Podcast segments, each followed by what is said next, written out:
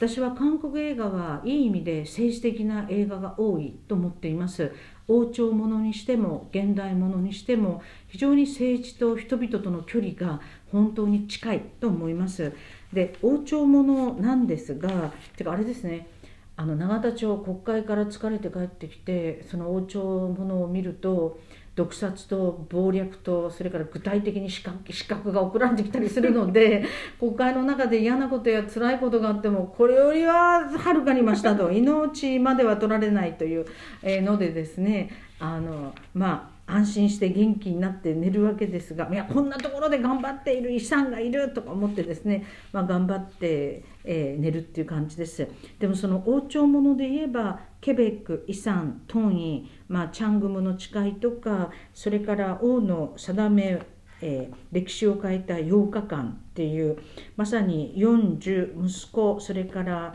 遺産のこの3代を描くのっていうのはとても多いですがたくさんのそういう王朝ものの映画があります。で私が面白いなと思うのは割とその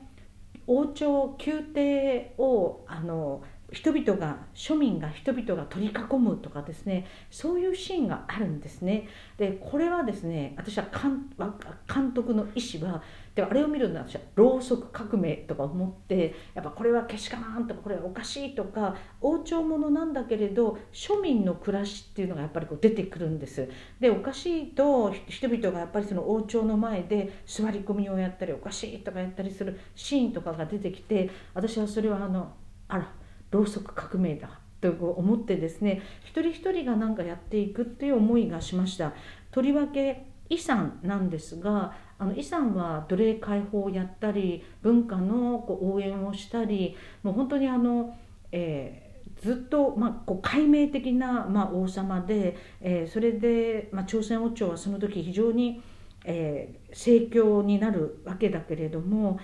あの映画ってこれまた政治的な映画でこんな王様がいたらいいよね。民のことを思いみんなのことを思いこんなあの利権とか既得権益ではなくって、えー、みんなのことを思う王様がいたらいいよね。っていうなんか人々の気持ちをやっぱりその映画の中で表しているというふうに思いました。ですから昔の歴史ものっていうよりも実はとっても現代的でとっても政治的なところがあってなんかというふうに私は思うのですが、まあ、非常に面白いというふうに思っています。はい、ありがとうございます。秘書の山口です。福島さん、韓国映画、韓国ドラマの方はどうですか？ドラマも映画も両方そうですね。好きな俳優さんとかいらっしゃいますか？そうですね。私はイさんの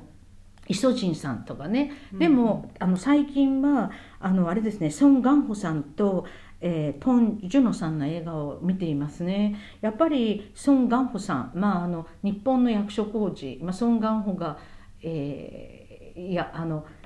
どっちがどっちかだ。まあでも演技がとにかくうまいんですが、うん、ソン・ガンホさんが出てくるとなんか温かいんですよね、うん、ソン・ガンホさんのえー、グエムルとかスノーピアサーパラサイト半地下の家族タクシー運転手シークレットサンシャイン弁護人密偵王の定めをあの変えた8日間とかもっと他にもたくさんありますが見ていてやっぱりうまいっていうかですねだって弁護人やった時弁護人に見えるし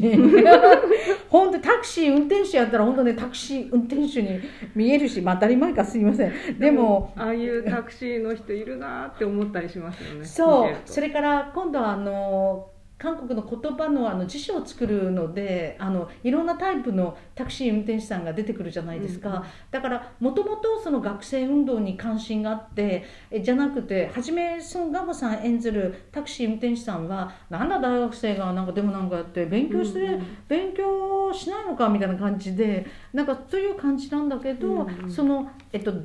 ロードムービーってあれですがそのドイツ人のジャーナリストと一緒に行っていろんなことを体験する中でものすごく変わっていくじゃないですか。だから映画としてもそのドイツの人に標準を与えるとか学生に与えあのフォーカスさせるじゃなくてタクシー運転手っていう題材でやってるのはすごく上手だなと思いますね。だからさっき政治的だという話を王朝もので言ったけれども現代のでも本当に日本だとこの間の新聞記者とか、えー、金子文子とパク・ヨルとかですねあんな感じなかなかこう政治のことを真正面から扱うっていうのが、うん、できそうでなかなかできないけれど韓国だとそうですね、えーと1987年ある戦いの真実あれもすごかったし弁護人タクシー運転手、まあ、約束は網を越えて共犯者たちスパイネーションとかですね密偵とかいろんなものがとりわけ1987とかそういうのってこう独裁政権を民主主義的にどう倒していくかとか、まあ、人々のすごいこう力とかあのその司司で検察官が頑張ったり、まあ、あるソウル大学生が拷問の末亡くなってしまうっていう話なんですがあの割とキリスト教会の牧師さんも頑張ったりかくまったりとかいろんなことがあるんですね。でそういうのをすごく変だけどタクシー運転手もそうだけれどなんかエンターテインメントとして描くのがすごく上手ですよね。やっぱり政治の描き方が上手だしその、えー、政治プラス刑事事件なんかも本当にこう真実に迫ってるような描き方してますよね。そうですねだからそれは本当に面白いですね。うんありがとうございます。じゃあ今日はあのいろんなたくさんのおすすめ映画の名前が出てきて、皆さんメモするのが大変だったかもしれませんが、また、えー、映画の話伺いたいと思います。